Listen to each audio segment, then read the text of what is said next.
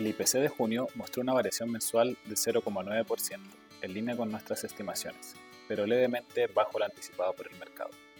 De esta manera, la inflación a 12 meses evidencia una variación de 12,5%, dando cuenta de una aceleración en relación al mes previo y su mayor tasa desde junio del año 1994. En este mes, destacar los incrementos en las divisiones de alimentos y transporte. Así, productos como el pan y los cereales mantienen incrementos relevantes, cuyos precios se han visto elevados por el conflicto internacional.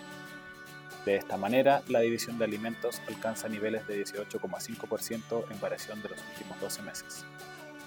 Mientras, transporte aéreo nuevamente mostró un incremento relevante, anotando un alza mensual de 13,4%.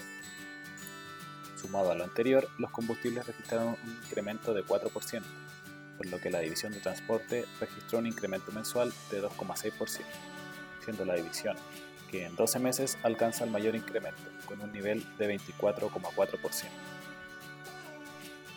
Por su parte, el componente menos volátil, que excluye las divisiones de alimentos y energía IPC-SAE y que tiene un mayor grado de persistencia, registró un incremento de 0,8%.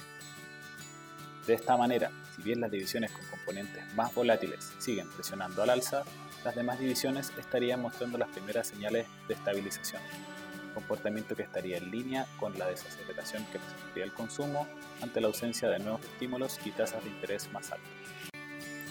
Con todo, estimamos que la inflación superará el nivel de 12% durante los próximos meses, para luego finalizar este año en niveles de 10,2%. La mayor depreciación del tipo de cambio se sumaría a los factores que aún producirían presión en los precios, compensando de manera parcial el menor dinamismo del consumo. De esta manera, consideramos que el Banco Central de Chile elevaría su tasa de política monetaria en su próxima reunión, donde estimamos alcanzaría un nivel de 9,5%. Así, desde el punto de vista de los inversionistas en la renta fija local, es importante mantener una mayor ponderación de activos en web, en este contexto de mayores presiones en los precios de corto plazo. Finalmente, si quieres saber más sobre nuestro contenido de actualidad, recomendaciones y cápsulas educativas, te invitamos a visitar nuestra página web visinversiones.cl o contactando directamente a tu ejecutivo de inversión.